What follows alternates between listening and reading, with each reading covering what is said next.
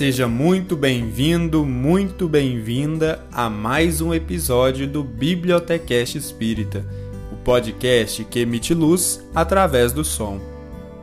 Neste episódio, nós iremos ler o capítulo 10 do livro Nosso Lar, livro psicografado por Chico Xavier, ditado pelo espírito André Luiz e publicado pela FEB Editora. Vamos nessa?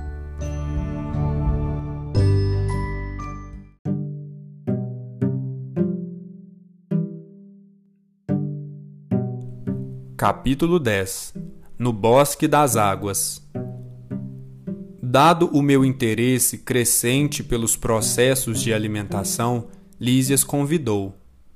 Vamos ao grande reservatório da colônia. Lá observará coisas interessantes. Verá que a água é quase tudo em nossa estância de transição. Curiosíssimo, acompanhei o enfermeiro sem vacilar. Chegados a extenso ângulo da praça, o generoso amigo acrescentou: Esperemos o aeróbus. Mal me refazia da surpresa quando surgiu grande carro, suspenso do solo a uma altura de cinco metros mais ou menos e repleto de passageiros.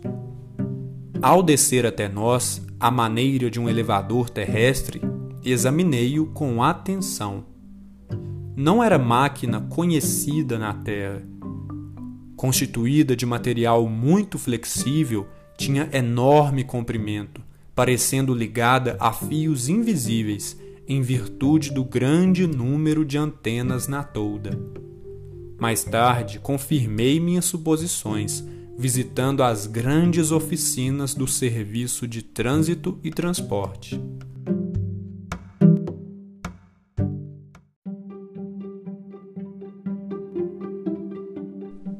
Lísias não me deu tempo a indagações. Aboletados convenientemente no recinto confortável, seguimos silenciosos. Experimentava a timidez natural do homem desambientado entre desconhecidos. A velocidade era tanta que não permitia fixar os detalhes das construções escalonadas no extenso percurso. A distância não era pequena, porque só depois de 40 minutos, incluindo ligeiras paradas de 3 em 3 quilômetros, me convidou Lísias a descer, sorridente e calmo. Deslumbrou-me o panorama de belezas sublimes. O bosque, em floração maravilhosa, embalsamava o vento fresco de inebriante perfume tudo em prodígio de cores e luzes cariciosas. Entre margens bordadas de grama viçosa, toda esmaltada de azulíneas flores, deslizava um rio de grandes proporções. A corrente rolava tranquila, mas tão cristalina que parecia tonalizada em matiz celeste, em vista dos reflexos do firmamento. Estradas largas cortavam a verdura da paisagem. Plantadas a espaços regulares, árvores frondosas ofereciam sombra amiga, à maneira de pousos deliciosos na claridade do sol confortador. Bancos de caprichosos formatos convidavam ao descanso. Notando o meu deslumbramento, Lísias explicou. Estamos no Bosque das Águas. Temos aqui uma das mais belas regiões de nosso lar. Trata-se de um dos locais prediletos para as excursões dos amantes, que aqui vêm tecer as mais lindas promessas de amor e fidelidade para as experiências da terra. A observação ensejava considerações muito interessantes mas Lísias não me deu aso a perguntas nesse particular. Indicando um edifício de enormes proporções, esclareceu: Ali é o grande reservatório da colônia. Todo o volume do Rio Azul que temos em vista é absorvido em caixas imensas de distribuição. As águas que servem a todas as atividades da colônia partem daqui. Em seguida, reúnem-se novamente, abaixo dos serviços da regeneração, e voltam a constituir o rio que prossegue o curso normal, rumo ao grande oceano de substâncias invisíveis para a Terra. Percebendo-me a indagação íntima, acrescentou: Com efeito, a água aqui tem outra densidade, muito mais tênue, pura, quase fluídica. Notando as magníficas construções que me fronteavam, interroguei: A que ministério está afeto o serviço de distribuição? Imagine, elucidou Lísias, que este é um dos raros serviços materiais do ministério da união divina. Que diz? perguntei, ignorando como conciliar uma e outra coisa. O visitador sorriu e obtemperou prazenteiro. Na terra, quase ninguém cogita seriamente de conhecer a importância da água. Em nosso lar, contudo, outros são os conhecimentos. Nos círculos religiosos do planeta, ensinam que o Senhor criou as águas. Ora, é lógico que todo serviço criado precisa de energias e braços para ser convenientemente mantido.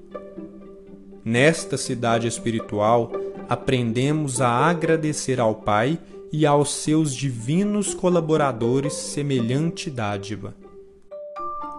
Conhecendo-a mais intimamente, sabemos que a água é veículo dos mais poderosos para os fluidos de qualquer natureza. Aqui, ela é empregada sobretudo como alimento e remédio. Há repartições no Ministério do Auxílio absolutamente consagradas à manipulação de água pura, com certos princípios suscetíveis de serem captados na luz do sol e no magnetismo espiritual. Na maioria das regiões da extensa colônia, o sistema de alimentação tem aí suas bases. Acontece, porém, que só os ministros da união divina são detentores do maior padrão de espiritualidade superior entre nós e cabe a eles a magnetização geral das águas do Rio Azul, a fim de que sirvam a todos os habitantes de nosso lar com a pureza imprescindível.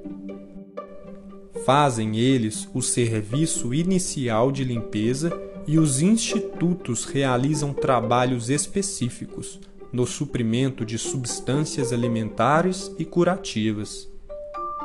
Quando os diversos fios da corrente se reúnem de novo no ponto longínquo oposto a este bosque, ausenta-se o rio de nossa zona conduzindo em seu seio nossas qualidades espirituais.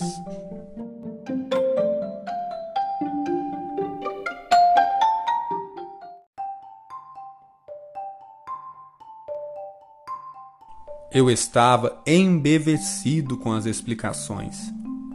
No planeta, objetei, jamais recebi elucidações desta natureza.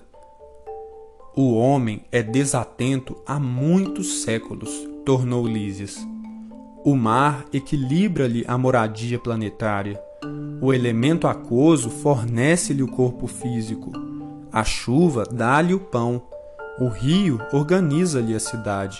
A presença da água oferece-lhe a bênção do lar e do serviço. Entretanto, ele sempre se julga o absoluto dominador do mundo, esquecendo que é filho do Altíssimo antes de qualquer consideração. Virá tempo, contudo, em que copiará nossos serviços, encarecendo a importância dessa dádiva do Senhor. Compreenderá, então, que a água, como fluido criador, absorve em cada lar as características mentais de seus moradores.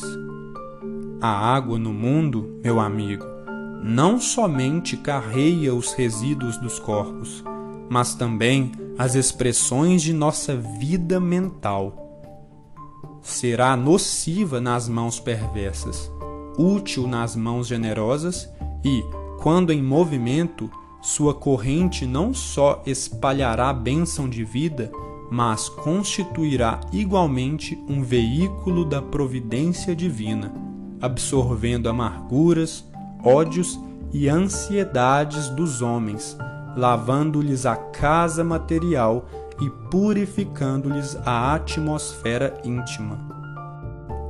Calou-se o interlocutor em atitude reverente, enquanto meus olhos fixaram a corrente tranquila a despertar-me sublimes pensamentos.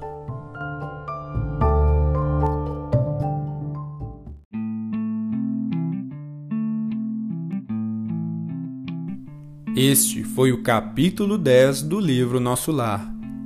Muito obrigado por ouvir mais um episódio do Bibliotecast Espírita. Te aguardo no próximo. Até lá!